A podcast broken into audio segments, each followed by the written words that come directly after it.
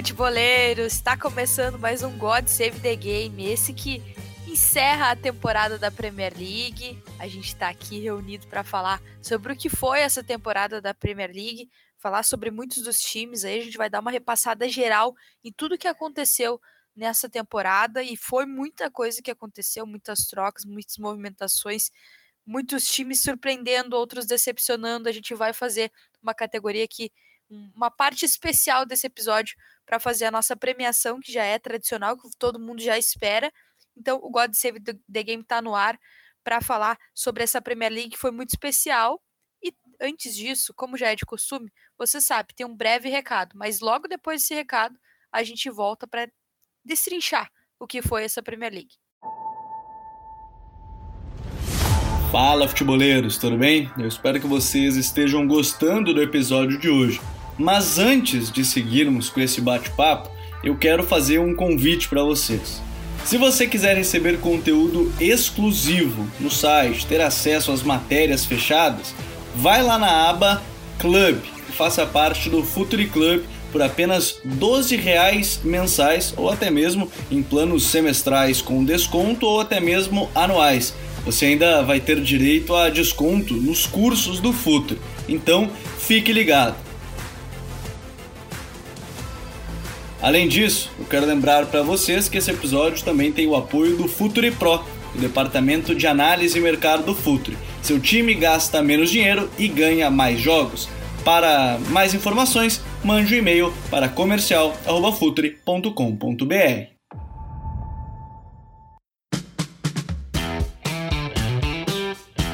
Bom, e eu nem vou fazer aquela tradicional introdução, seja bem-vindo fulano, porque são duas pessoas que já são da casa, né? Vinícius Dutra e Lucas Filos estão sempre aqui.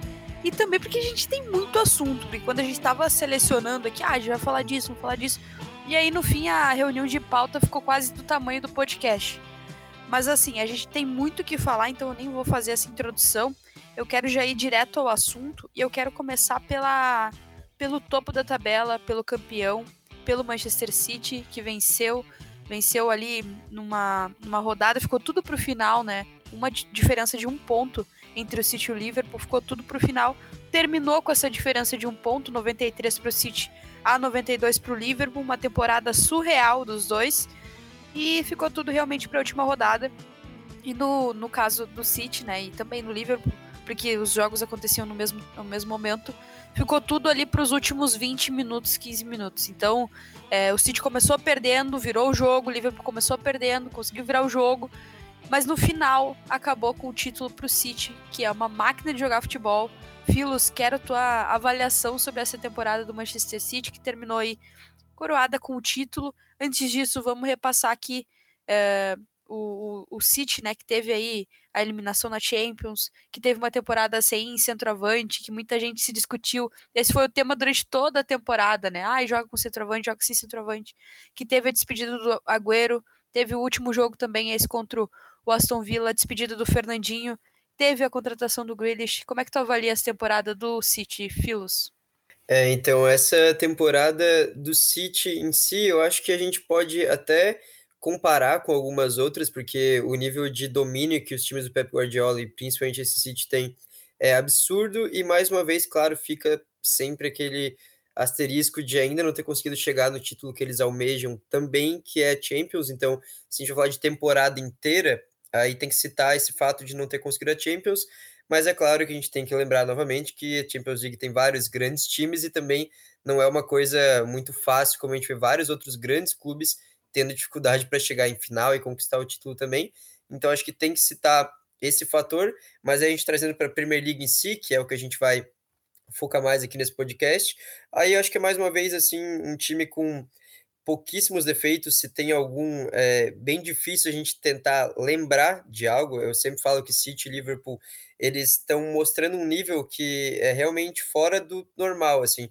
Ainda mais se a gente considerar que a Premier League é um campeonato muito qualificado e que está vivendo, assim, para mim, acho que para muita gente também, o seu momento com mais qualidade ao redor da liga, mais bem distribuído, assim, a qualidade. Parece que é, os 20 times, ou então 17, 18 ali, tem grandes equipes e jogadores que às vezes em outros campeonatos jogariam em times que brigam por título ou por vagas europeias, né? Então acho que o City ter conseguido mais uma vez fazer um ano tão dominante, ganhar praticamente todos os seus jogos e sem muita dificuldade, apesar de ter tido muita dificuldade no último jogo, né?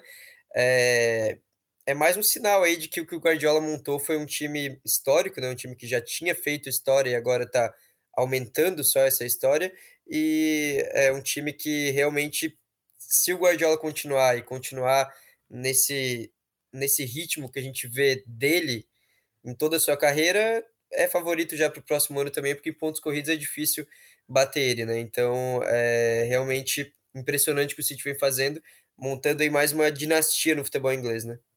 É, com certeza. É, é absurdo. Assim, a gente fala surreal porque eu acho que é, para mim é a palavra que melhor define. E para a gente citar o Guardiola aqui, né?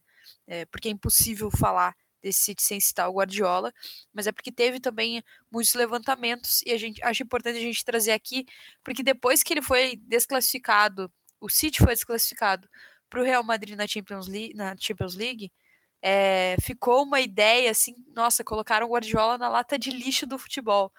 E eu acho extremamente injusto, né? Eu tenho certeza que vocês concordam também.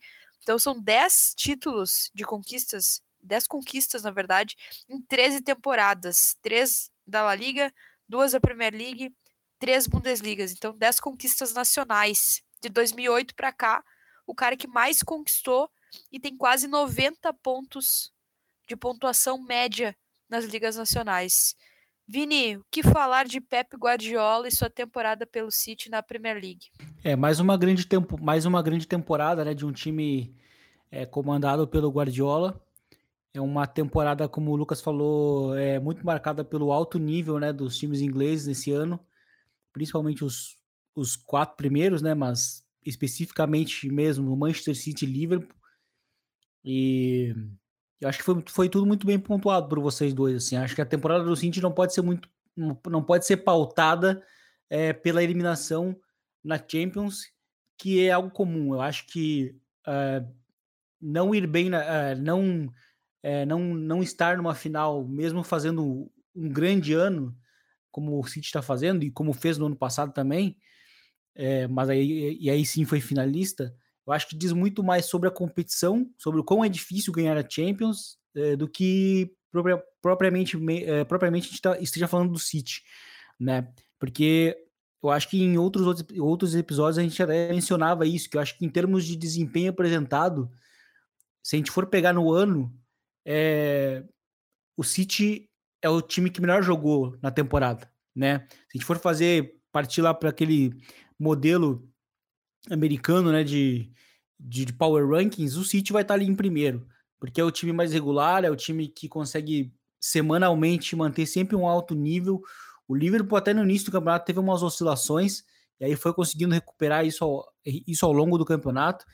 E essas oscilações, principalmente é, em 38 semanas, né, contra o Guardiola, elas vão elas custam um resultado. Por mais que o Liverpool terminou com uma pontuação até bem alta, né, 92 pontos.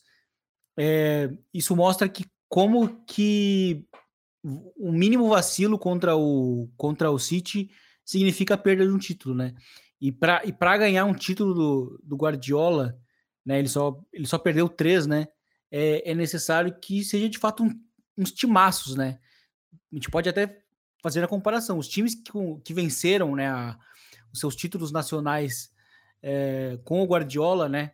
É, estando no, no, no, campeonato foram timaços, né? Foi o Real Madrid dos 100 pontos, foi o, o Chelsea do o Chelsea do, do Conte, que também é, precisou, precisou, precisou de alguns ajustes no, no, ao longo do campeonato, mas também acho que ali era o primeiro ano do, do Guardiola também, isso acabou contribuindo, e aí teve aquele Liverpool é, do ano retrasado que é, que também começou pontuando muito, né, numa, pontuando num ritmo muito alto e que encaminhou muito o campeonato, facilitou muito a sua vida naquela primeira parte de Premier League, né?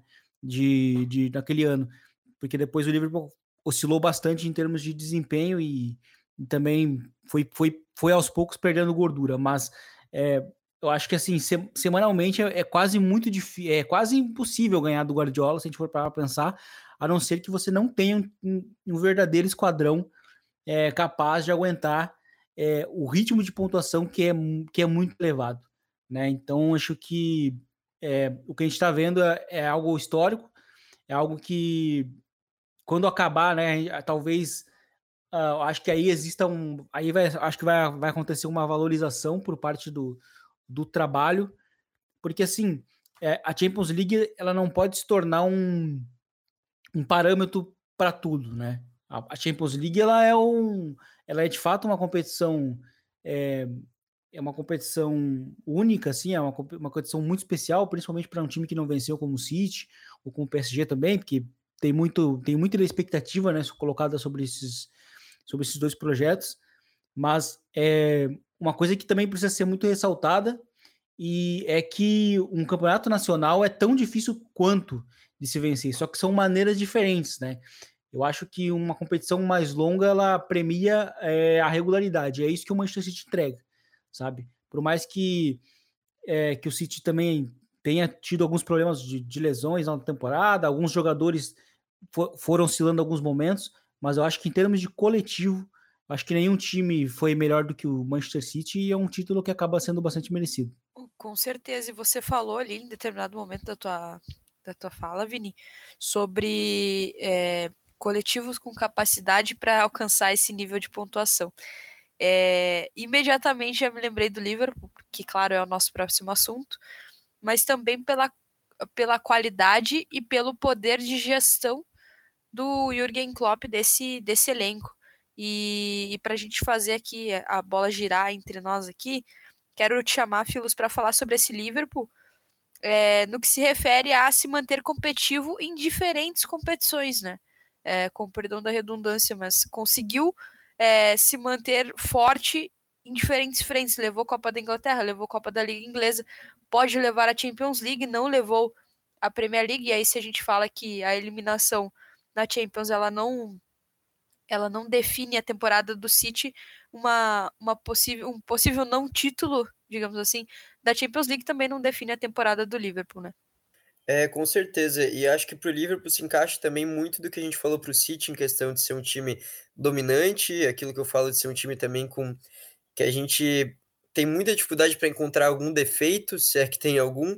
Então acho que nesse sentido dá para a gente colocar os dois times no mesmo uh, quadrado ali do futebol. Acho que são os dois melhores times do mundo uh, tranquilamente, inclusive, vejo o Liverpool como favorito para ganhar essa Champions, mas não quer dizer, se ele não ganhar, que vai ter sido um fracasso a temporada. É claro que o torcedor não vai ficar animado de ver uma temporada que era tão promissora, de um nível tão alto, acabar sem um desses dois principais títulos, mas se a gente analisa o desempenho mesmo em si, o que o Liverpool poderia ter feito, ele fez, né? O time foi é, sensacional em praticamente toda a temporada, e eu acho que é importante a gente falar, é, citar e dar uma importância para o fato de que na temporada passada o Liverpool foi mal na Premier League. Foi uma temporada do Liverpool é, caindo bastante de nível e isso causou, claro, um choque em muita gente, uma preocupação até em alguns torcedores e muitas perguntas de se o Liverpool voltaria a jogar no nível que jogava anteriormente, se a pontuação que tinha nos anos anteriores uh, não seria mais alcançada, mas a gente viu que na verdade foi realmente uma questão pontual, uma questão de ser um time que sofreu muito com lesões naquela temporada, teve principalmente a lesão do Van Dijk, que mudou toda a configuração do time, prejudicou bastante, e a gente vê então o Liverpool voltando, e isso é importante considerar também a parte mental de, depois de um ano mais negativo, conseguir ser tão dominante como foi nessa temporada e passar os 90 pontos. E eu até falei no Twitter ontem que em qualquer outro contexto, provavelmente da liga, o Liverpool seria campeão e teria uma sequência de títulos aí, porque é realmente um time sensacional. Mas do outro lado tem o Manchester City do Guardiola, que é um cara é, praticamente imbatível em pontos corridos, né? Então, é, do Liverpool não tem muito que a gente pontuar negativamente nessa Premier League. Foi realmente uma questão de ter o azar, talvez, de ter um adversário de um nível tão alto como o City do outro lado, né? Mas a temporada em si é sensacional. Vejo, como eu falei, o time como favorito para Champions, então acho que ainda pode acabar com, é, com esse nível sendo coroado. Mas independente se for ou não com a taça, dá para perceber que o time está muito em boas mãos e está sendo bem gerenciado, né? A gente observa que o Klopp está conseguindo fazer contratações que dão uma renovada em todos os setores do clube. O Konaté é um cara que, apesar de ter falhado aí no jogo de ontem, é, assumiu muito bem a vaga quando necessário, ele é ao lado do Van Dijk, um cara que deve fazer muito sucesso por muitos anos. Thiago Alcântara no meio campo, jogando muito bem, é, dando aula em vários jogos. A gente não sabe se vai jogar a final da Champions, porque ontem acabou saindo sentindo uma lesão, né? Mas um cara que também está sendo um sucesso absoluto. Luiz Dias também nem se fala, chegou e parecia que já estava na Premier League há um bom tempo. Um cara que chegou muito bem adaptado ao que o Klopp pede, ao que o Liverpool precisa de novos novos jogadores que chegam por ali. E a gente vê também já outros grandes jogadores sendo especulados para a próxima temporada. Inclusive, hoje o Mbappé falou, numa entrevista ao Telegraph, se eu não me engano, que ele tinha conversado também com o Liverpool, com o Klopp, a respeito de talvez se juntar a eles. Então acho que isso dá uma noção de que o Liverpool era um antes da chegada do Klopp e agora é totalmente outro, porque naquela época ninguém ia cogitar que um jogador é, de um nível proporcional do Mbappé, na época, no caso, iria para o Liverpool, né? Então agora a gente já tem certeza que é um time que faz parte do primeiro escalão do futebol e deve continuar assim na próxima temporada. Então acho que é aquela coisa de uh, do torcedor absorver a frustração, que é ver o time não ser campeão no ano desses, mas ao mesmo tempo pensar pelo lado positivo de que tem uma Champions no final de semana e a próxima temporada deve ser novamente de briga pelo topo do futebol, né? É, pois é, e Filo, você falou aí sobre a final da Champions. A gente vai ter conteúdos especiais aqui sobre a final da Champions. Você que está ouvindo, fica ligado nas redes, sociais do Futuri, porque a gente vai ter conteúdos especiais, a gente vai estar tá divulgando, vai estar tá chamando vocês para acompanhar. Então, a gente não está falando muito de Champions aqui, mas é propositalmente, porque a gente tem outras coisinhas em mente, mas você vai ficar sabendo aí durante essa semana que a gente vai divulgar. Vini, o Filos falou sobre algumas chegadas nesse Liverpool do Klopp, né? Luiz Dias, o Konaté, que fizeram muita diferença durante a temporada até por essa questão de gestão de elenco, eu quero falar de uma saída, porque quando a gente começou a temporada, quando a gente estava falando desse Liverpool, quando essa saída aconteceu, a gente pensou muito: será que o Liverpool conseguirá ser o Liverpool sem o Hinaldo? No fim, conseguiu, né? Sim, no fim conseguiu e o Thiago foi um, foi um cara que evoluiu muito né, para essa temporada, foi muito importante nesse, nesse meio campo, nesse ano. É, acho que o Liverpool ele neste ano, em termos de construção, é, a partir da bola foi é, talvez é o Liverpool mais maduro nesse sentido. É, o, o Keita também é um cara que teve seus bons momentos é, no, no meio-campo. É, o Elliot no início do campeonato também foi mais, foi mais utilizado. A gente, a gente viu o Liverpool utilizando bastante os, os meio-campistas, além daquele padrão dos primeiros anos de Klopp, onde, a gente, onde o time não tinha muita profundidade, né? Hoje o Liverpool tem, tem opções do banco, e algo que também a gente já mencionou nos episódios passados, e, e eu acho que, que a, a saída do, do Vanaldo nem foi, não, não, não foi sentida justamente pela, pela grande temporada que fez o Thiago e pelo, pela, pelas boas atuações também que fez o Keita, né? Porque eu acho que em termos de atuações com bola, acho que o Liverpool fez várias atuações muito boas em termos de, de controle, em termos de, de, de encontrar passes mais complexos no meio-campo, enfim, de fazer essa bola girar, de fazer, de fazer a bola funcionar. Eu acho que coletivamente o Liverpool é, ele, ele deu um passo a mais, principalmente também com o Mané agora deixando de ser aquele ponta pela, pela, pela, pela esquerda e jogando muitas vezes como, como um falso 9, Diego, o Diego Jota também, Diogo Jota, Diogo Jota também. É, a chegada do Luiz Dias também trouxe uma certa um certo respiro, né? certa frescura para esse sistema ofensivo, principalmente pela energia que ele consegue oferecer. Então acho que as contratações que o Liverpool fez, né, o Liverpool não é um time que contrata muito, mas ele contrata bem, né, tem contratado bem. Eu acho que isso é muito importante é, acabaram dando esse oxigênio a mais para o time, principalmente no meio campo, né? Acho que o meio campo foi um, é, muitas vezes, principalmente nos primeiros anos de Klopp, acho que o Liverpool ele ficava muito refém é, daquele sistema que roubava bola já em campo contrário para poder contratar, para ter mini contra-ataques, né? E, e, e, já e a gente não fala mais nisso nesse livro, nesse, principalmente nesse ano. Né? Obviamente que assim, o time teve algum ou outro momento de dificuldade contra defesas mais fechadas, mas, mas isso não foi o, o padrão como era como era naqueles primeiros anos, né? Eu acho que isso tem muito a ver, principalmente com o Thiago, né? E com a evolução de outras peças também no meio campo. E você falou aí sobre essa evolução da, da equipe do Liverpool, né? É, é, claro que o Liverpool, o próprio, o próprio Filos falava, né, sobre a temporada anterior, ter sofrido com lesões e tudo mais. A gente tem uma equipe aqui em terceiro lugar, que é o Chelsea, que até teve um, uma evolução da temporada pra, passada para essa atual. É, os quatro primeiros times tiveram, na verdade, é, subiram na, na tabela de classificação ou permaneceram no mesmo lugar, no caso do City, né, com, na primeira colocação, mas com mais pontos, né, 86 na última temporada, 93 nessa.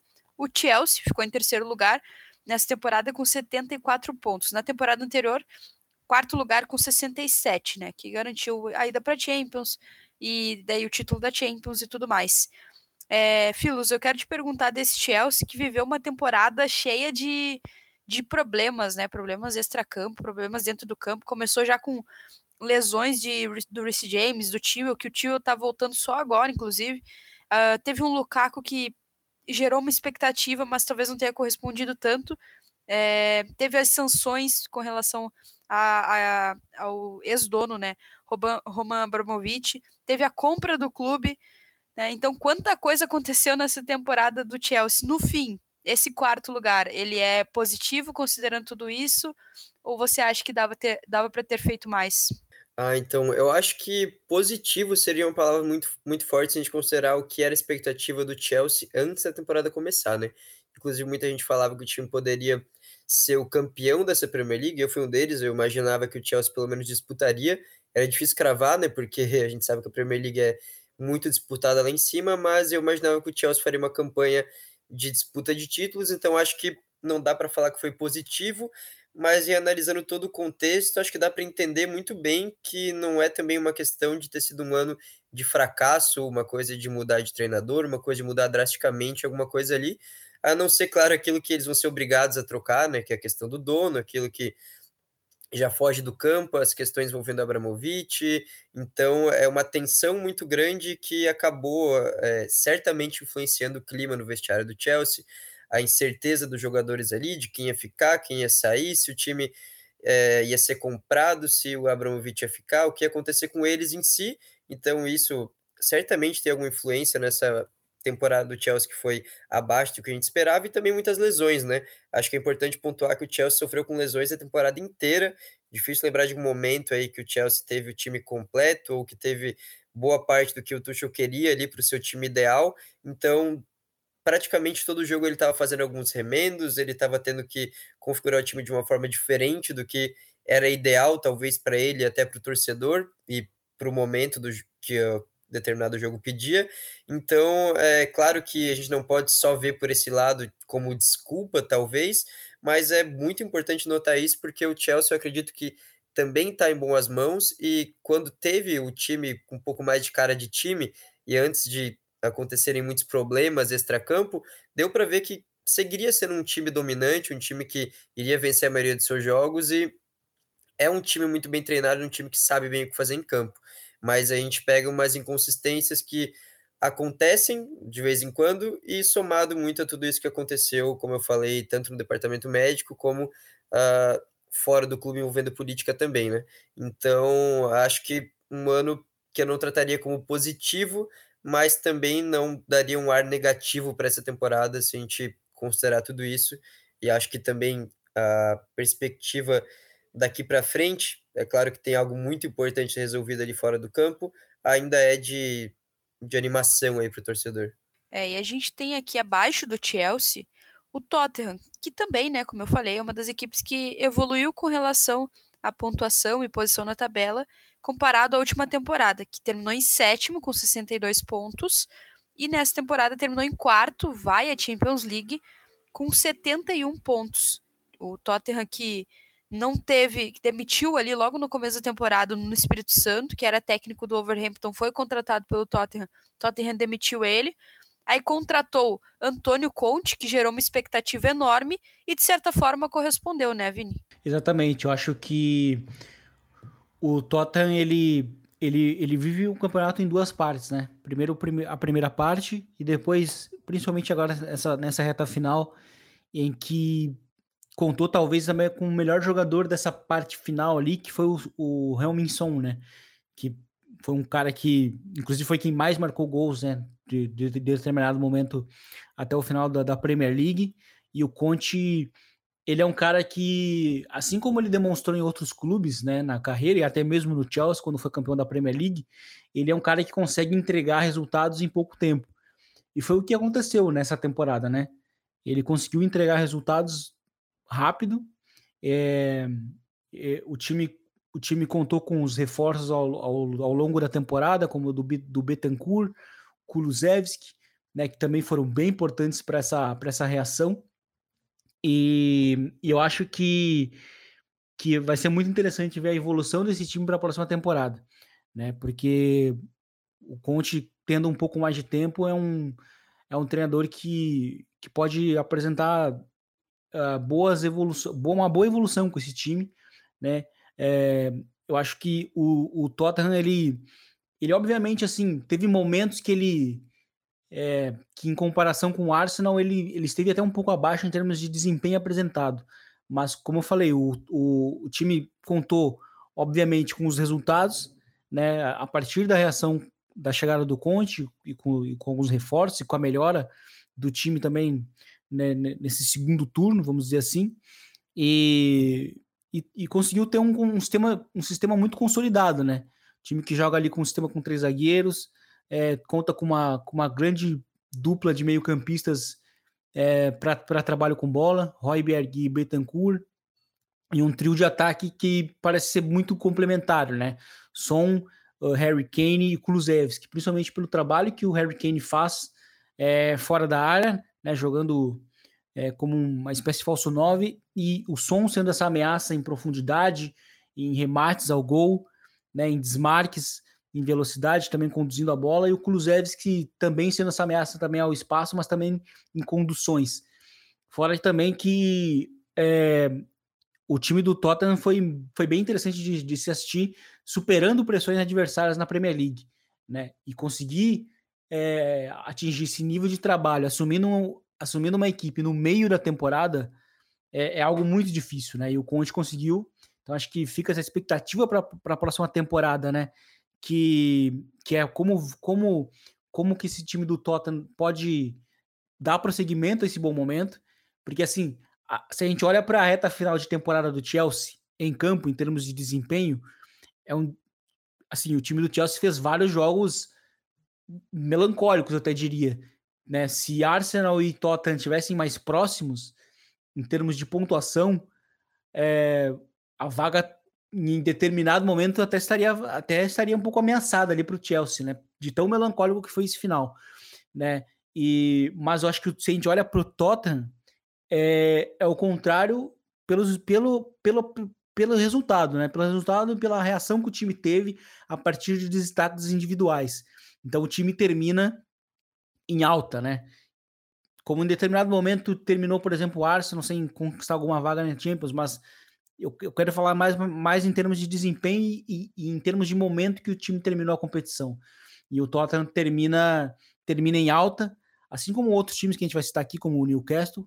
Então acho que vai ser bem interessante a gente ver é, como é que vai ser esse ano 2 né, do Conte, que para mim promete ser de muita evolução.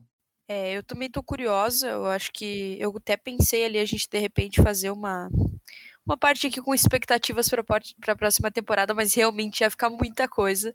Mas já que você citou, Vini, eu também estou curiosa para ver esse, esse Tottenham. Confesso que gostei bastante da temporada do Romero também, achei muito boa.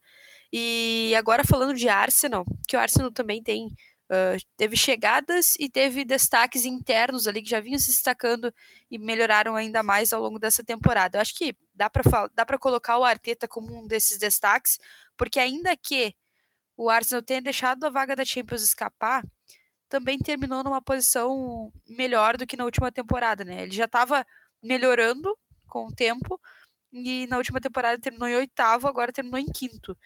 Teve uma diferença ali de oito pontos com relação à temporada anterior, mas foi uma diferença uh, para mais, então a gente considera como positivo também. E são aí três posições acima do que terminou na última temporada, então é importante destacar isso. Além disso, uh, teve Tomiasso, Ben White, o, o Odegar ficando, tudo isso que contribuiu para a temporada do Arsenal na Premier League ser como foi. É, de certa forma, fica um pouco de tristeza pela vaga na Champions, né, Filos? É, então com certeza vai ficar esse gosto amargo pro, pro torcedor, né, de não ter, não ter conseguido a vaga na Champions, quando acho que a maioria já estava com muita expectativa de ver o Arsenal de volta na competição, até porque se a gente for ver o desempenho mesmo e comparar, até o Vini ele falou que o Tottenham em vários momentos teve um nível que de desempenho em si estava abaixo do Arsenal. Claro que isso não tira o mérito do Tottenham, o trabalho do Conte foi ótimo para conseguir uh, alavancar a temporada e a expectativa para o Tottenham também na próxima temporada. Os reforços também foram muito bem, mas se a gente analisa jogo a jogo, dá até para perceber que o Arsenal teve uma média de desempenho ali superior à do Tottenham durante a temporada. É claro que acabou na hora H ficando para trás, e isso é o que vai importar ali para a cabeça do torcedor no, no, ânimo dele, mas se a gente daí considerar que ainda é um projeto em, em, em construção, né? Que o Arteta pegou um time que estava lá embaixo, que estava com muitos problemas em elenco e também de expectativa, problemas mentais também, de certa forma, né? E ele está aos poucos ali, acho que fazendo um bom trabalho, um trabalho muito bom, e que o Arsenal vai colher frutos daqui para frente. É, eu sempre destaco isso mesmo, de que a Premier League é muito difícil, e por isso, às vezes, um trabalho bom pode ser visto como um pouco pior por conta dos adversários que fazem com que a régua suba tanto, né? Mas acho que se a gente analisar o que era o Arsenal antes, o que está sendo o Arsenal agora, em nível de jogo mesmo e de potencial, eu acho que o saldo acaba sendo positivo e não tem um motivo ali para o torcedor ficar muito preocupado. Eu acho que, pelo contrário, dá para é, esperar coisas maiores na próxima temporada e nos próximos anos também. Então, eu vejo o Arsenal muito bem posicionado aí para para as próximas janelas também, inclusive, um time que conseguiu se livrar bastante de jogadores que estavam ali ocupando boa parte da folha salarial do clube. Isso é algo que o Arteta, inclusive, falou ontem, se eu não me engano, que boa parte do que ele está fazendo ali também é enxugar o que precisava ser enxugado para conseguir, então, adicionar os recursos ali no elenco que ele vai precisar. E se não conseguiu a vaga na Champions dessa vez, é claro que ali tem uma questão de não ter contratado também na janela de janeiro. O torcedor queria meio campo, principalmente, viu o Bruno Guimarães indo para o Newcastle e fica esse gosto amargo, mas se a gente analisa no geral mesmo assim, acho que o saldo é positivo. Pois é, eu já quero te perguntar de saldo positivo para o United, Filos, porque eu sei que tu tá tu já abriu o programa com vontade de falar do United, né? Passou o ano inteiro assistindo os jogos, tem muita coisa que você está remoendo. Sei que você vai querer falar sobre isso. A gente teve a queda do Solskjaer, que foi importante, né? Importante destacar. Até é difícil fazer um, uma retrospectiva do United, viu? É difícil colocar tudo só de mais importante, porque teve muita coisa. Teve a temporada do Sancho, temporada do Cristiano Ronaldo, a chegada do Ralf Ragnick, agora a oficialização, né? A apresentação do Eric Ten Hag após a, a Premier League ter sido concluída mas eu quero te perguntar, não olhando para o futuro, olhando apenas para o que foi essa temporada do Manchester United na Premier League. Tu, como torcedor, como analista, o que, que tu achou? Ah, então a parte, o saldo positivo do United na temporada simplesmente não existiu. Foi realmente assim, é, para mim e para muito torcedor também, até estava comentando sobre isso e bastante gente concordou, foi talvez a pior temporada do United na Premier League e isso a gente nem precisa analisar a tabela em si, é claro que a tabela faz toda a diferença, né? O time não conseguiu vaga na Champions com um elenco que deveria conseguir essa vaga. Vai para a Europa League, quase foi inclusive para a Conference League, o que seria ainda mais vergonhoso, mas de qualquer forma foi vergonhoso. Mas mesmo se a gente não olhar para a tabela em si, para onde o time foi, se a gente observa o time em campo mesmo durante toda essa temporada, apresentou um nível muito abaixo do que precisa, muito abaixo mesmo. Não foi aquela coisa de ter uma inconsistência ou outra, ou como a gente falava até em temporadas anteriores com o Solskjaer, que a gente já via alguns problemas e o trabalho dele era também criticado por muitos, era mais uma questão assim de, pô, o United jogou bem hoje, no próximo não jogou, ou foi bem nisso, nisso e nisso, tá melhorando, mas ainda tá devendo muito em tal aspecto. Nessa temporada, se a gente faz um resumo mesmo e observa todos os jogos, na maior parte do tempo foram atuações realmente ruins em praticamente tudo. Então era um time que estava tendo dificuldade para defender, para armar, para ficar com a bola, para atacar, para finalizar jogadas, para vencer jogos, para vencer em casa, para vencer fora de casa também. Então realmente foi algo atípico até para o nível do United que já estava sendo decepcionante desde a aposentadoria do Ferguson. Então acho que a gente soma todos os fatores mesmo, uh, é o ano pós-Ferguson pelo menos mais decepcionante para mim, acho que para a maioria das pessoas que acompanha, acompanhou de perto também o United, então foi um ano realmente com pouquíssima coisa para se tirar de positivo, se é que teve alguma coisa.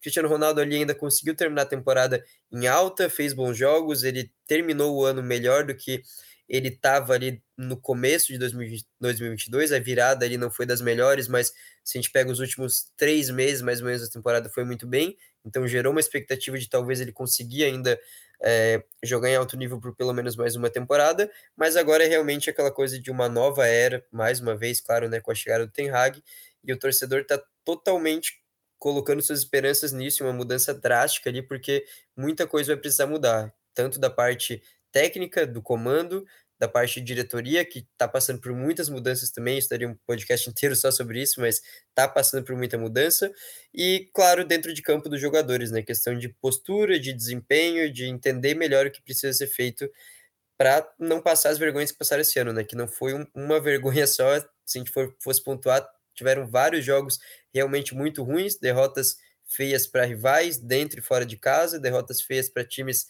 da parte de baixo da tabela, então o saldo no geral foi muito negativo e isso eu falo, igual você falou, tanto do lado torcedor como do lado analista, mas pensando realmente pelo lado da análise mesmo, se a gente for perceber o que o United fez a temporada inteira, foi um nível muito baixo. Pois é. E Vini, vou te dar duas opções. Eleger a tua principal decepção na temporada do United ou apontar um ponto positivo dessa temporada? O ponto positivo, na verdade, é a notícia que do Eric Ten Hag e Ralf Rangnick vão, que vão assumir é, essa reconstrução do time. Agora, o ponto positivo a... nunca é o presente no United, é sempre não, o futuro. Não é o presente, né? Agora, a principal decepção é, é, complicado. É complicado porque eu não gosto de. Porque assim, eu, eu vi muita gente assim. É, utilizarem o Harry Maguire como, como símbolo do time, né? É, e eu acho que eu acho que assim, isso eu acho que isso é o exemplo, o, o Maguire, ele é o exemplo da bagunça, na verdade, que é o United, né? No caso, o time antes da chegada dele precisava de um zagueiro, eles olharam para um zagueiro que que naturalmente estava muito bem no, no, no Leicester e que pela Copa do Mundo também que fez é, iria, né, chegar mais valorizado e, e, eu acho que que assim é que o colocaram numa situação em que ele que assim que acho que se a gente olha para análise, né, ele, ele, ele não ele simplesmente não é um jogador que não, não, não nunca funcionaria no sistema que atualmente hoje o United joga, né? Então acho que eu acho que a crítica não pode ser somente direcionada a ele, mas uma reflexão a quem o contratou também precisa ser feita, sabe? Eu acho que eu, eu sempre faço muito essa comparação. Eu enxergo o Manchester United de agora, né? O, o, o passado recente, muito parecido com o Liverpool do início da década de 2010 ali, sabe? É, é um time que gastava muito em jogadores questionáveis, que não tinham nada a ver com o sistema, até davam, certo em outros, em outros times, mas naquele sistema em si, que era um, completamente o oposto de onde o jogador se, se, se destacou, é, que, o que faz parte da análise também, né, colocar os jogadores, em, colocar o jogador em boa posição para que ele possa se desenvolver de uma forma mais tranquila. Eu acho que, para mim, a direção do United, né, eu acho que ela é a maior decepção, assim, por mais que o trabalho já, era, já não era bom, já tem sido questionado há muito tempo né? Porque eu acho eu não, não, não gostaria de focar num, num, num, jogador em específico, mas eu acho que a direção em si. Mas é uma temporada tão, tão difícil, tão complicada, como o Lucas falou, que é difícil de encontrar também até um, um, um principal aspecto assim que diz, ó, é esse aqui. Né? O ponto positivo ainda para a temporada era para dizer que até foi a vaga na, na, na Europa League, né? Que, que, acabou salvando um pouco o que seria o vexame máximo de ficar na, na Conference. Né? Mas é, estando com o Cristiano Ronaldo né, no time, que é um cara que também costuma ser uma garantia de pontos, uma cota de gol elevada de gols. E, mas enfim, é difícil. É, a temporada do United é complicada. Assim, a, a, gente começa a falar do United começa até a ficar um pouco triste. E então, assim, eu acho, eu acho que assim, o ponto positivo para mim, como, como eu falei, é a chegada do Eric Ten Hag e, e o Ralf para para focarem na reconstrução do time. Eles estão dando entrevistas muito lúcidas, assim, do que, que o time precisa e do que o time fará, aparentemente. E eu acho que é nisso que o, que o torcedor precisa focar. Olha só, Vini, como eu vou ser parceira contigo. Já que tu tá triste porque a gente falou do United, eu vou te dar motivos para sorrir, porque eu acho que se o United não teve muitos destaques positivos, um time que eu acho que tem destaques positivos para você pontuar é o West Ham. E aí dá para falar de Bowen, dá para falar de Rice, dá para falar de Antônio, dá para falar do David Moyes, dá para falar de muita coisa, porque apesar de ter caído na tabela, né, uma posição com relação à temporada passada, o West Ham ele se classificou, né, para a Conference League e ele chegou nessa temporada às semifinais da Europa League. Então foi uma, uma marca importante aí para o clube, né? O que que tu que que tu achou dessa temporada da Premier League do West Ham e também falando também sobre o West Ham na Europa League. Eu acho que foi mais uma temporada em que o West Ham conseguiu se consolidar como o melhor do resto, né? Desses times é, dos times menores, dos times médios, né, menores, da, da liga. É, é um trabalho de, de reafirmação né, do, do David Moyes, que também passou por um momento turbulento depois que saiu ali do, do, do Everton lá atrás, depois passou pelo United, e, e conseguiu colocar o, o Ashton também numa situação é, de muita afirmação hoje, né? Porque é, é a segunda temporada seguida é, tendo também uma, um elevado número de pontos, novamente, com, novamente classificado numa competição europeia. E assim, é essa pontuação que o time tem, talvez a classificação, né, a, a sétimo, o sétimo lugar, eu acho que ele tem muito a ver justamente com a temporada que foi na Europa League. Com o Ashton tendo que lidar com, com ter que levar a sério a Europa League, em alguns momentos ter que colocar um pouco o pé no freio na Premier League, então isso acabou custando alguns pontos, né? Porque o time, para mim, obviamente, fez, fez, fez, de maneira muito justa focar na, na maior competição, né? É, que estava disputando, por mais que não tenha dado certo, foi, acabou, acabou sendo eliminado pelo, pelo que seria o campeão, né? O, o Eintracht Frankfurt.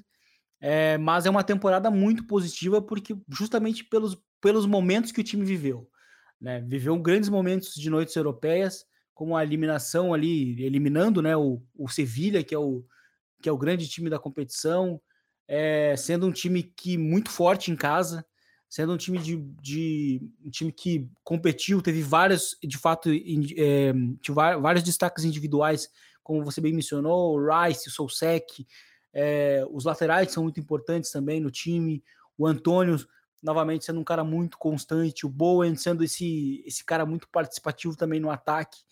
Enfim, é um time muito bem montado, né, da parte média da liga. É um, é um time que foi, foi bem em uma competição europeia e eu acho que assim, é, muito do, da força da liga, muita gente a gente consegue medir pela força média. Eu acho que o Asham, que inclusive esteve em, em situações de zona de Champions nesse ano também, em algum em determinados momentos da competição, eu acho que ele é um time que conseguiu elevar muito esse, esse patamar, né? De ser o melhor do resto, de ser o time que tá, sabe, o, o time que tá o, o, melhor, o melhor afirmado né, nessa parte média-baixa da, da, da, da, liga. Então, acho que é, é uma grande temporada. Se o time ficou na Conference, novamente, eu acho que tem muito mais a ver, porque o time olhou muito para a Europa, Europa League e aí não tinha muito o que fazer, sabe? É uma consequência né, do, do, do, né, dessa temporada, que é, que é, uma coisa muito difícil né, de acabar é, sendo administrado. E, enfim, estar na Conference, levando a sério a Conference, também o time pode, pode ser, pode fazer uma grande temporada no ano que vem. E é mais um ano, sim, né, muito bom que termina o, o David Moyes à frente ali do, da equipe londrina.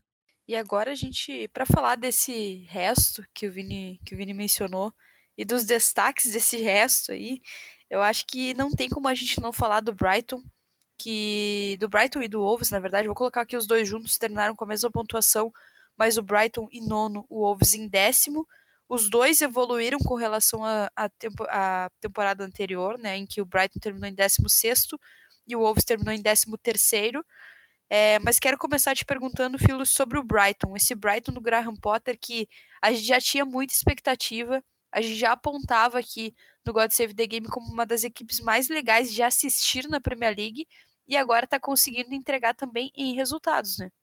Ah, sim, esse time do Brighton é realmente muito bom e acho que credencia, inclusive, seu treinador a grandes coisas no futuro, né? No caso do Graham Potter, um cara também que a gente já fala aqui há um bom tempo, né? Não é uma novidade que ele é um treinador muito promissor, não só promissor, né? É uma realidade já, porque para fazer o que ele está fazendo na Premier League com um time que não tem ali um dos maiores salários, um dos maiores investimentos da liga, é, tem que ter realmente muita qualidade, que ele está mostrando ter, e é um time que já mostrava um potencial muito grande em outras campanhas, mas realmente faltava acertar algumas coisas, e agora ele acertou mais, e o curioso é que percebe-se que ainda tem um potencial para melhorar uh, em pontos que ele já melhorou. A gente falava muito da questão que era um time que jogava muito bem, mas muitas vezes não conseguia traduzir, traduzir a criação das chances em, em gols, em vitórias em si, e mesmo que ele tenha melhorado essa temporada, e isso foi visível, isso fez com que fosse uma temporada muito marcante para o Brighton e para o torcedor,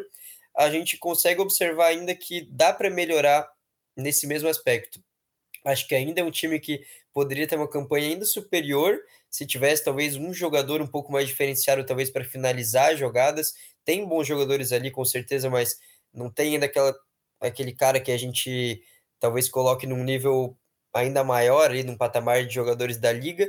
E eu acho que talvez essa seja a missão para o Brighton dar um próximo passo aí, talvez começar até a se aproximar ali das vagas europeias, porque realmente é um time que, em tese, não era para estar tá ali, de certa forma, né? Chegando da, da Championship não faz tanto tempo assim, talvez fosse um time para brigar por rebaixamento, como já brigou, mas agora chegando ali no meio de tabela, que já é uma grande coisa na Premier League, e acho que a evolução do time é tão grande que dá para ele começar a sonhar com coisas mais altas, e daí, claro, passa por contratação, passa por um ajuste ou outro, mas o saldo em si é muito positivo para um time que está cada vez mais completo e está conseguindo traduzir mais o, o potencial que eles tinham em realmente resultado, né?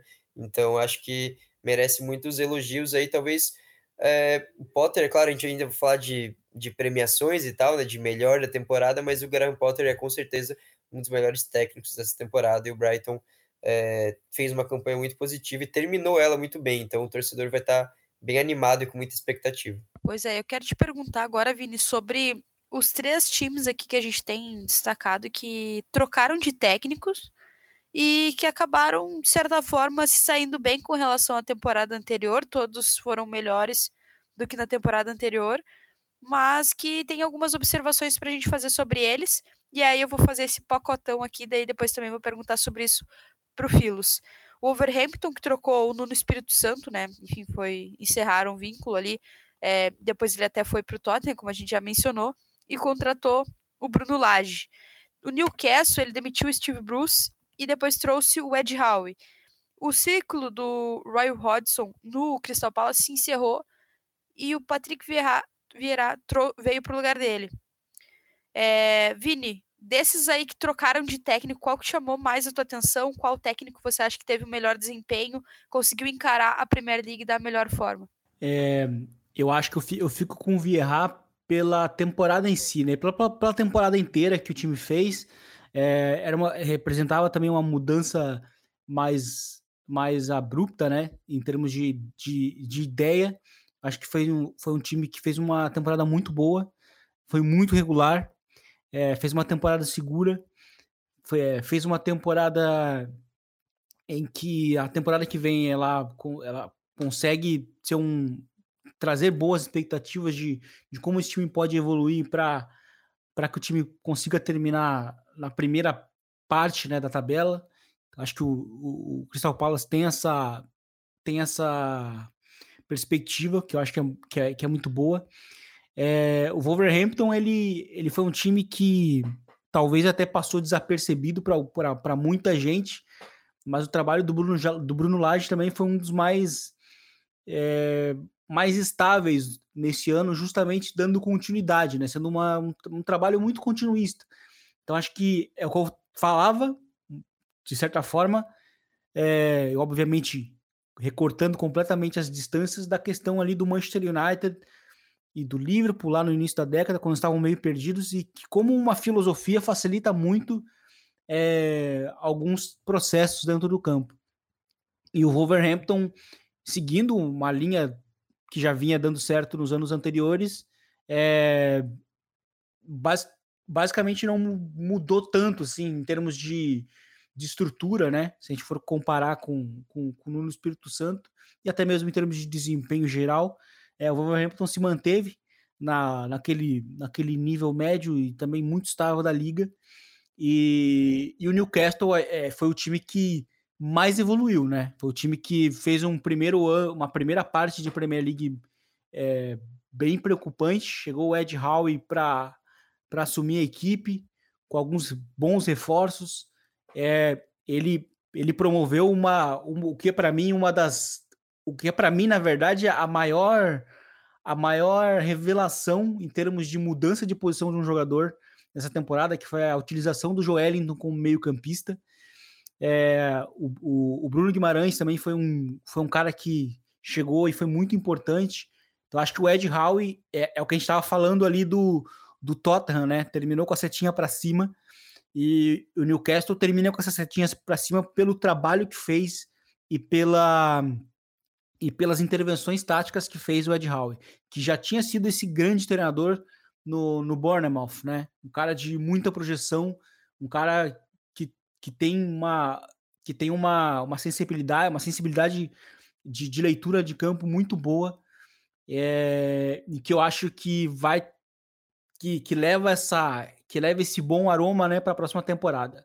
Eu acho que o Newcastle é um desses times que pode ameaçar ali aquela aquela zona West para essa próxima temporada, principalmente é, considerando alguns reforços que o time pode fazer, que inclusive eu achei muito interessante algumas entrevistas que ele tem dado, o Ed Howe, falando que é muito provável que o Newcastle não se mexa tanto quanto as pessoas acham que vai se mexer.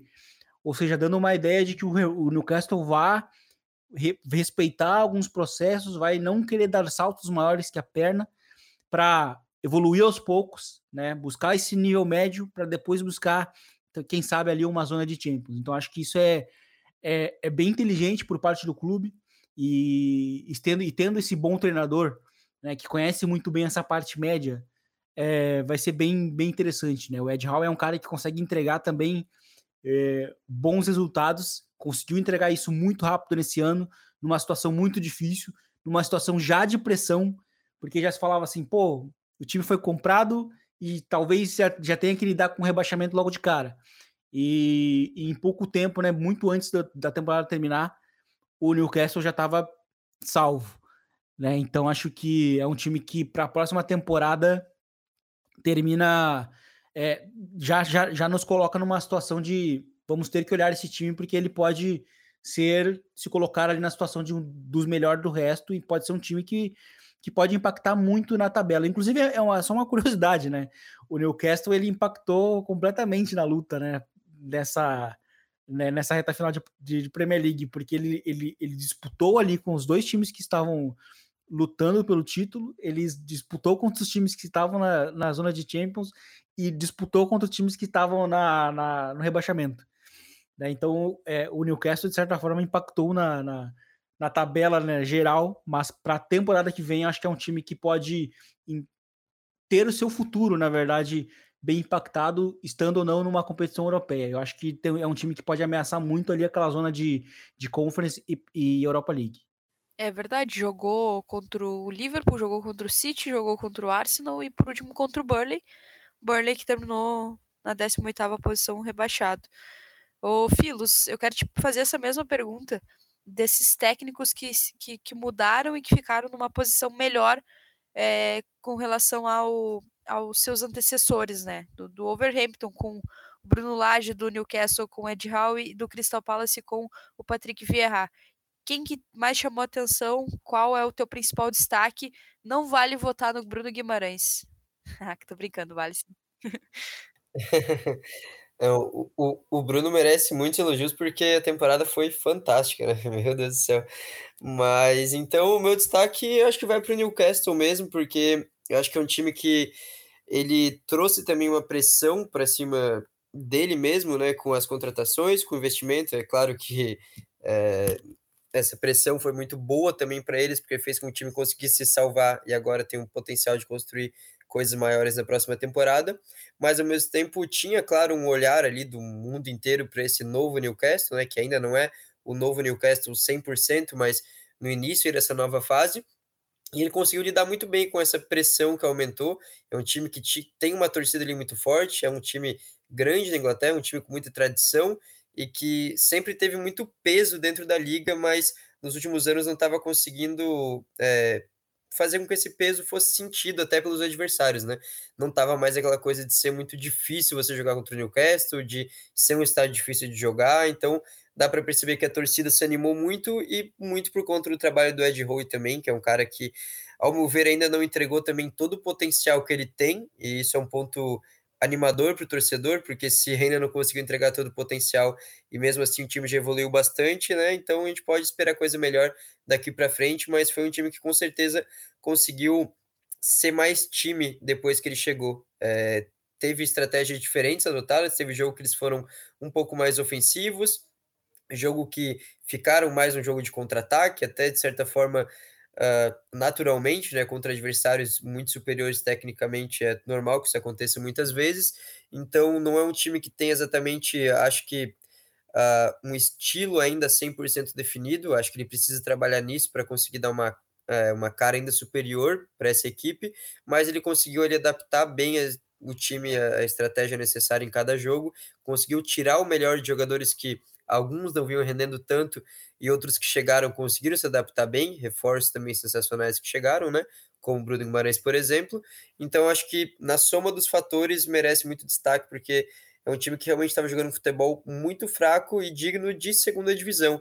E depois que ele chegou, não que virou uma coisa sensacional do ponto de vista do desempenho em si, mas ele conseguiu ali, na soma dos fatores, tanto psicológicos como de treinamento, de fazer com que fosse mais cara de time, como eu falei, e se adaptasse melhor às situações, fazer com que o resultado, pelo menos, crescesse é, exponencialmente, né? Então tem um Newcastle antes do Ed Howe e um Newcastle depois da chegada dele, e claro, dos reforços, como eu falei, mas acho que ele merece destaque aí por ter feito esse, esse ótimo trabalho, acho que credencia também para ser um dos grandes treinadores da temporada. Para a gente seguir no assunto chegadas de técnico à Premier League, vale citar também o Aston Villa, né? Que terminou um pouco abaixo da, da temporada anterior, né? Terminou essa temporada em 14, na temporada anterior 11, mas trouxe aí, né? Trocou de técnico, trou trouxe o Steven Gerrard, que teve toda aquela, aquela questão, aquele climinha de final de Premier League, na última rodada, o City precisando vencer o Aston Villa do Gerrard para poder sair campeão, é, né? Sabendo que o, o Liverpool muito provavelmente faria o resultado que precisava contra o Overhampton em Enfield. Então teve tudo isso, mas o Gerrard também fez uma boa temporada, só para a gente fazer essa menção a ele. O, o Leicester é, decaiu com relação à temporada anterior, né? Acabou em oitavo com 52 pontos, 52 pontos, enquanto na temporada anterior foi quinto com 66. O Southampton, é, provavelmente o Hasenhutel no Brasil estaria demitido, né? Não sei se vocês concordam, mas na Premier League ficou tudo certo. Mas ele terminou em 15º, mesma posição de antes, só que estão com três pontos a menos. E é aquela coisa, né? Muita gente esperava um, pouco, um salto com relação ao Southampton, mas o time também perdeu o Danny Ings, também não é fácil lidar com algumas ausências. E para a gente falar desse finalzinho de tabela aqui, é, o Everton começou com o Rafa Benítez, que já era uma troca também, entre as muitas trocas que o Everton fez. Depois foi para o Lampard, o Leeds tinha o Bielsa, né, idolatrado pela torcida do Leeds, uma história super legal, demais, assim. E agora tem o, Jesse March, que terminou aí a Premier League, com destaque para o Richardson no Everton, o Rafinha no Leeds. É, desses dois times, Vini, o que, que mais chamou atenção? É, dá para dizer que tem uma certa esperança com relação ao, ao Lampard no, no Everton, ou tu não vê com tanta esperança assim? Sabemos que Benítez, Rafa Benítez não ia dar certo de jeito nenhum, né? Não, não. O Everton, o Everton estaria condenado, né? Se, se o Benítez permanecesse um pouco mais e, e eu acho que assim é, é, é difícil, né? Que assim que seja pior do que foi nesse ano, né? Acho que a, a esperança do torcedor do, do Everton tem que partir disso. Mas eu acho que muita coisa tem que ser mudada. É, eu acho que o, o primeiro aviso já foi dado né, para a equipe do Everton, que eu até sou um, sou um, sou um crítico né, do Everton que começou a gastar muito de uns tempos para cá. O Everton do David Moyes, né, lá atrás, ele era justamente o contrário. Ele era um time que gastava pouco e conseguia entregar muito dentro do campo. E de uns tempos para cá, o time começou a, a ir para uma direção oposta, né? Sobretudo depois da saída do Lukaku, é, que é gastar muito com contratações aleatórias e, e acabar e acabar sendo que que e acabar, acabar com a contratações muito aleatórias e acabar não conseguindo é, formar um time a partir disso, né? Eu, eu, ve, eu vejo essa temporada sendo o, o ápice de, do castigo que isso pode representar, né? Um time que não, não, não, não acaba conseguindo com, com, é, construir um bom time nesse sentido e acaba sendo punido é, com os resultados em campo. E, e o Leeds, né, a fuga para mim, ela acaba partindo muito do, do bom início do Jesse March. Logo que ele chega, o time começa a pontuar. E, e aquilo ali acabou sendo chave, né? Porque depois a tabela do, do Leeds foi foi bem complicada, né? E o time passou ali por, um, por uma reta final difícil, né? De, de derrotas consecutivas, depois teve o empate na penúltima rodada e a, e a vitória agora na última rodada que acabou livrando o time do rebaixamento. E a permanência do Jesse March, que é um treinador que também foi demitido, né? Do, do RB Leipzig no início do ano.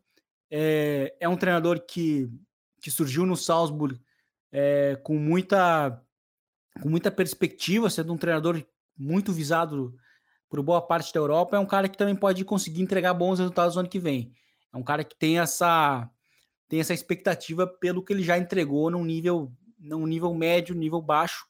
E eu acho que ele pode, né, também com ajustes para o ano que vem, é, conseguir fazer com que o Leeds seja um time também um, atrativo de se ver jogar, como a gente viu logo no início que ele chega, né? quando ele, que, é, que é o melhor momento ali do, do Leeds, com, com alguns bom, bons aspectos do, do, do, que os times dele costumam entregar. Então acho que o Leeds pode ter esse, essa boa, boa perspectiva para o ano que vem. E Filos, com relação ao nosso Z3, que tem Burley, Watford e Norwich, era uma zona de rebaixamento que você já esperava de alguma forma, talvez por Watford e Norwich, mas o Burley aí surpreende um pouco ou não? Então, acho que de certa forma sim, porque a gente estava esperando um Burnley, uh, como nas últimas temporadas, talvez um time competitivo, sob o comando do Shandite, principalmente, né? Que agora ele já não está mais lá, mas o Burnley sempre foi aquele time de ter um desempenho, claro que não ia ser dos melhores na tabela na maioria das vezes, porque é um time muito limitado, mas que conseguia ele superar até suas próprias limitações, conseguia jogar talvez ao máximo dentro do que o elenco proporcionava, que desde que o Shandai estava lá desde que o Burnley está na Premier League, é, sempre foi ali da parte, talvez um dos três piores elencos da Premier League. Então, sempre foi um time que tinha expectativa muito é, reduzida e dentro dela ele conseguia superar até alguns momentos. Então, se a gente for pensar dessa forma, aí pode ter decepcionado de certa forma, mas é, era talvez algo que já estava caminhando para acontecer. Se a gente observa que é um time que estava sempre conseguindo fazer milagre, talvez, e nessa temporada não foi possível, porque também o nível da Premier League, como a gente sempre falou, vai subindo, vai subindo, então o time precisa subir de nível também, e ele não conseguiu fazer isso. O Xandai já não estava conseguindo também tirar tanto como ele tirou nas últimas temporadas, apesar de eu ter discordado da troca de treinador, é, ele já não estava conseguindo da forma que conseguiu em outros anos, e o elenco também é um elenco muito limitado. Até trouxe o Horst ali numa tentativa de trazer um cara diferente para salvar a temporada, não não foi o que aconteceu, mas no geral é um elenco que segue sendo muito limitado, um elenco que combina mais com a Championship do que com a Premier League, então acho que também não surpreende tanto se a gente for ver bem ali, os três rebaixados acabaram ficando dentro do que a gente já poderia esperar no início da temporada. Aí, claro, o Watford e Norwich são dois times realmente mais fracos, para mim ficou bem justo ali como os dois piores da liga, dois times que, inclusive é curioso a gente pensar que os três que subiram, né, Watford, Norwich e Brentford, o Watford e o Norwich ficaram na frente do Brentford na temporada passada na segunda divisão, e o Brentford a gente viu se adaptando muito melhor à Premier League, então aí tá um mérito também para o Thomas Frank, eh, um treinador que merece muitos elogios também, por ter conseguido se adaptar muito melhor à realidade de uma nova liga, né?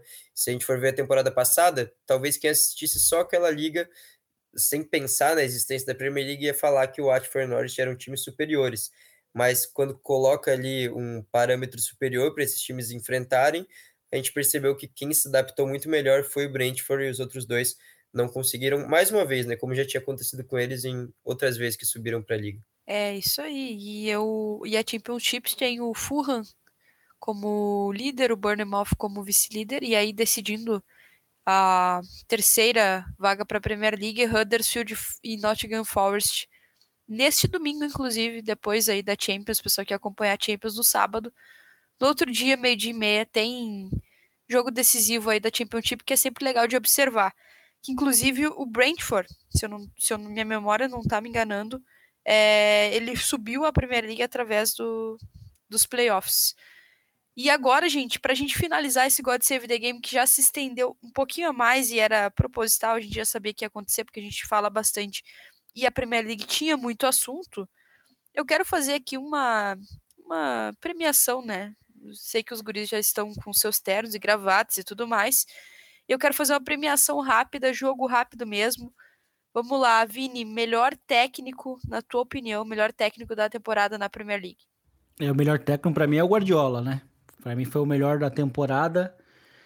É, para mim, assim, algumas coisas que ele, que ele trouxe né, de diferente, sempre é muito divertido acompanhar o Guardiola justamente pelas coisas novas que ele traz. Eu acho que ter o, ter o Bernardo Silva como esse meio campista, né? é, ao lado ali do, do Rodri, partindo ao lado do Rodri, para mim foi, é, foi muito interessante. É, em determinados momentos a gente viu também é, o, o Mahrez alcançando um bom nível em termos de, de, desempenho ao longo da temporada. Enfim, o Phil Foden também sendo um, uma, uma jovem estrela que, que evoluiu muito com ele. Então acho que o Guardiola para mim é foi o melhor técnico do ano pelo nível que ele conseguiu alcançar novamente com esse, com esse time do Manchester City. Vamos lá, Filos. Sem repetir, teu melhor técnico da temporada. Ó, eu já estava preparado aqui, tô com duas opções para cada categoria para não repetir, né?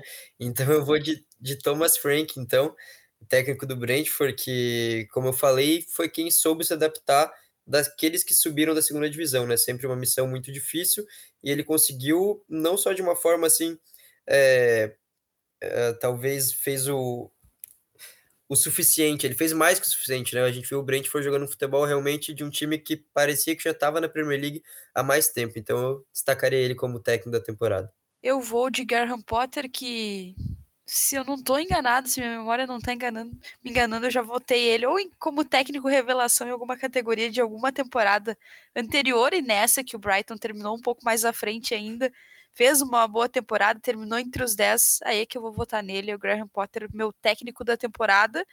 Melhor jogador, vamos lá, Filos, começa contigo. Melhor jogador eu vou de Salah. Eu acho que era talvez o cara mais cotado para esse prêmio há algumas semanas, depois acabou ficando um pouco mais longe desse prêmio por conta de, claro, uma queda até um pouco no desempenho dele, nada muito drástico, mas é porque o nível era muito alto, né? Tava absurdo e agora tá menos absurdo, e do livro não ter levado o título, mas para mim analisando ali realmente jogo a jogo, para mim o melhor jogador da Premier League foi o Salah, foi o cara que fez mais gols, né, junto com o Son, também quem deu mais assistências e analisando as partidas em si, um nível muito grande aí dele, um dos melhores do mundo também na temporada. É isso aí. Vini, teu melhor jogador. É sem repetir, né? Sem repetir, aqui é regra da casa. Não, tudo bem, eu fico Pode com... repetir.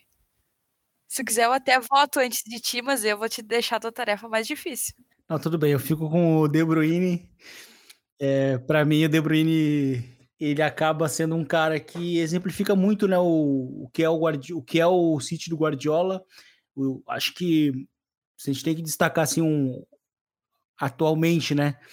A maior, a maior individualidade do, da equipe é ele, né? Eu acho que é que eu concordo, na verdade, com, com o Filos, né? Mas como eu não posso, como eu tenho que jogar o jogo aqui, é, eu acho que eu fico com, eu fico com o De Bruyne justamente pela, por ele ser o, o, o, o ponto mais alto em termos de individualidade que hoje tem o Manchester City né? E pela, pela versatilidade que ele também tem, né? Um cara que consegue jogar de falso 9, um cara que consegue jogar como 10 ali ou como segundo atacante, pode jogar como meio-campista mais puro também.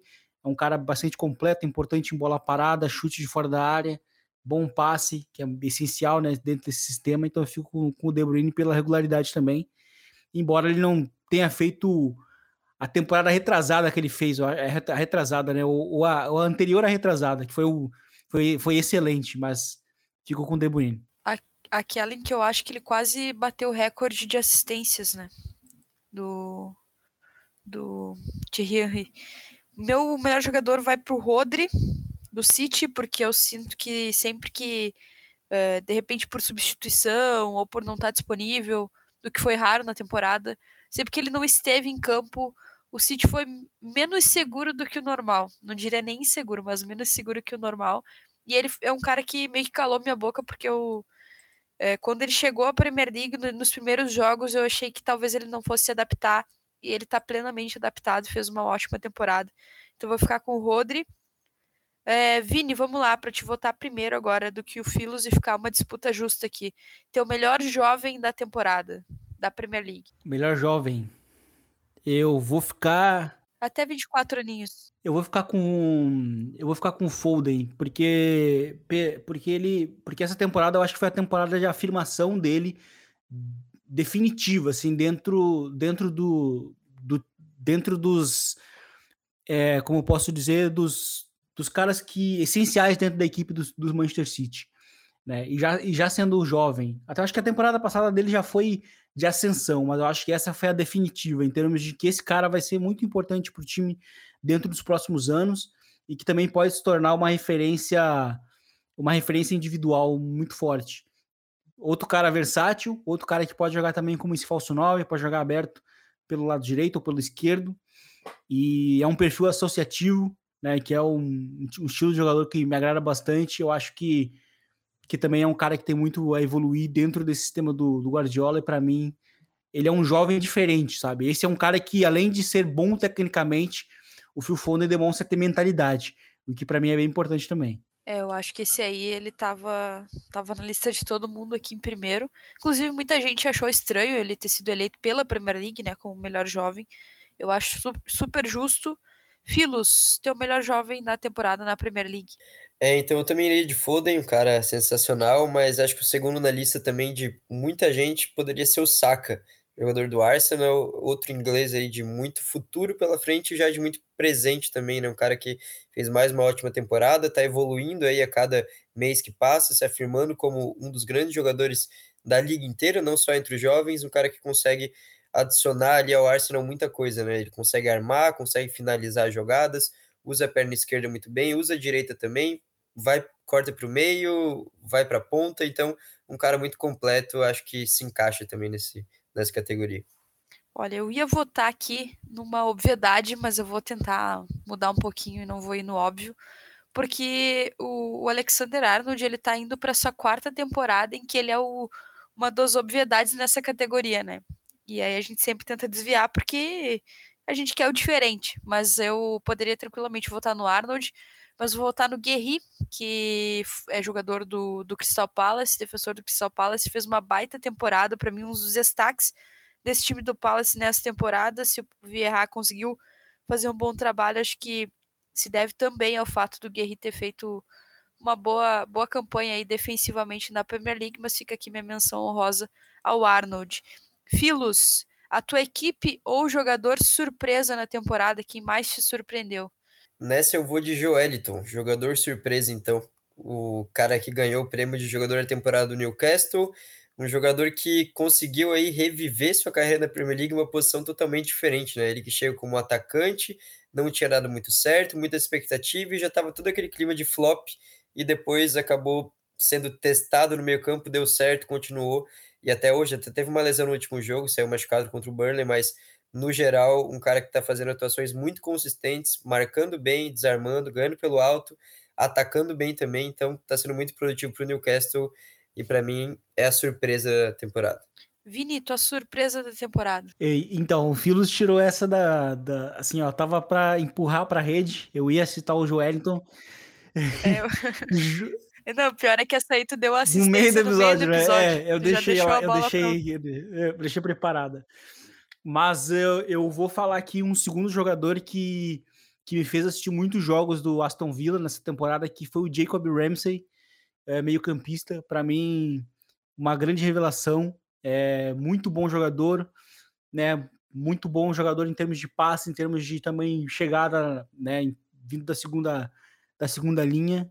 E ó, é um jogador que, que vale muito né, a gente acompanhar para mim, então, Jacob Ramsey meio-campista do Aston Villa. Olha, essa daí tu tirou de mim, porque por incrível que pareça, estava na minha lista. Bem alternativo, mas enfim. Ok, vamos lá. Meu, minha surpresa, eu vou ficar com. Eu vou ficar com o Romero, porque a transição de, de caras que vêm de outra liga para a Premier League, eu sempre fico com muito pé atrás. E eu falei aqui do Roder, né? Então, é, é, realmente é uma postura minha, assim, de ficar sempre com uma dúvida se o cara vai sair bem e eu achei que a temporada dele foi, foi uma temporada muito boa e que em alguns momentos foi até pouco falada. Então fica aí para minha surpresa assim de um cara que veio de uma outra liga e conseguiu se destacar aqui e ajudar a levar o Tottenham a, a posição de vaga na Champions League. Decepção da temporada, Vini. Decepção é o Everton para mim, pelo, pelo tempo, pelo drama que viveu é, na questão do rebaixamento. Filos, decepção da temporada, já até sei qual vai ser a tua. Ah, não tem como não ser Manchester, Manchester United, né? Um time que também muita gente colocava como um possível candidato a título, mas que acabou entregando aí talvez sua pior temporada na Premier League, com certeza a mais desanimadora de acompanhar. Minha decepção da temporada vai para o Southampton, para ficar na linha das equipes aqui. É, eu tenho, eu gosto muito do Ralf Hasenhutter, eu acho que ele é um baita técnico, é, mas realmente os times deles, dele têm algum, alguns problemas que talvez o, o Brighton do Graham Potter, é, se a gente fala que esse Brighton ele aprendeu a, a lidar com isso, que é uma questão de, por exemplo, sair muitos jogos jogando de trás e, e fazer sempre uma construção mais curta, independente do adversário.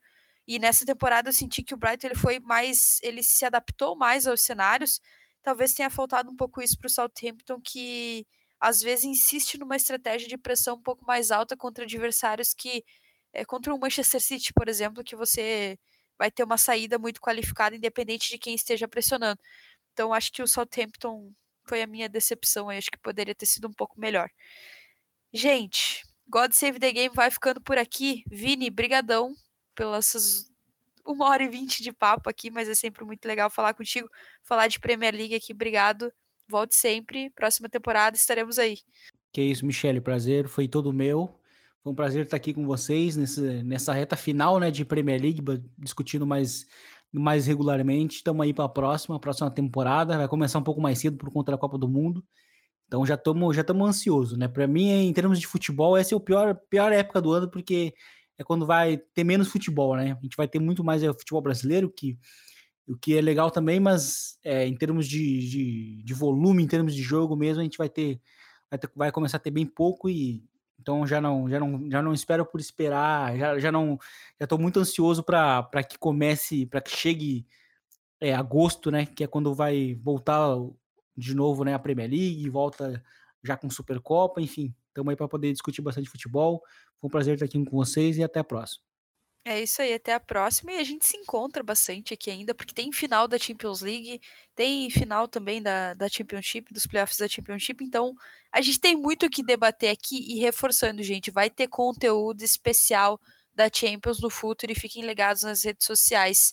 Filos, muito obrigado pela tua presença, que deixou a festa de aniversário do pai para estar tá aqui, para falar de futebol, para falar de Premier League. Valeu demais, sempre um prazer. Verdade, né? Aí, ó, informação importante para ver como esse nosso evento de review da Premier League é importante, né? Já é uma coisa que tá ficando tradicional aqui entre a gente. Muito legal participar mais uma vez. Mais uma temporada excelente da Premier League, né? Para o meu time, não muito, mas como um fã de futebol inglês, foi sensacional acompanhar e participar aqui com vocês também. Valeu, Michele, Vini, todo mundo que acompanhou a gente nessas últimas edições aí do God Save the Game. E estamos aí no aguardo da próxima já. Um abraço. Valeu. Valeu, um abração. Muito obrigado a você que ouviu até aqui e que vai seguir ouvindo aqui os, pod os podcasts, os conteúdos do Futuri. A gente sempre gosta muito de quem acompanha, dá o, deixa o RT, conversa com a gente nas redes sociais.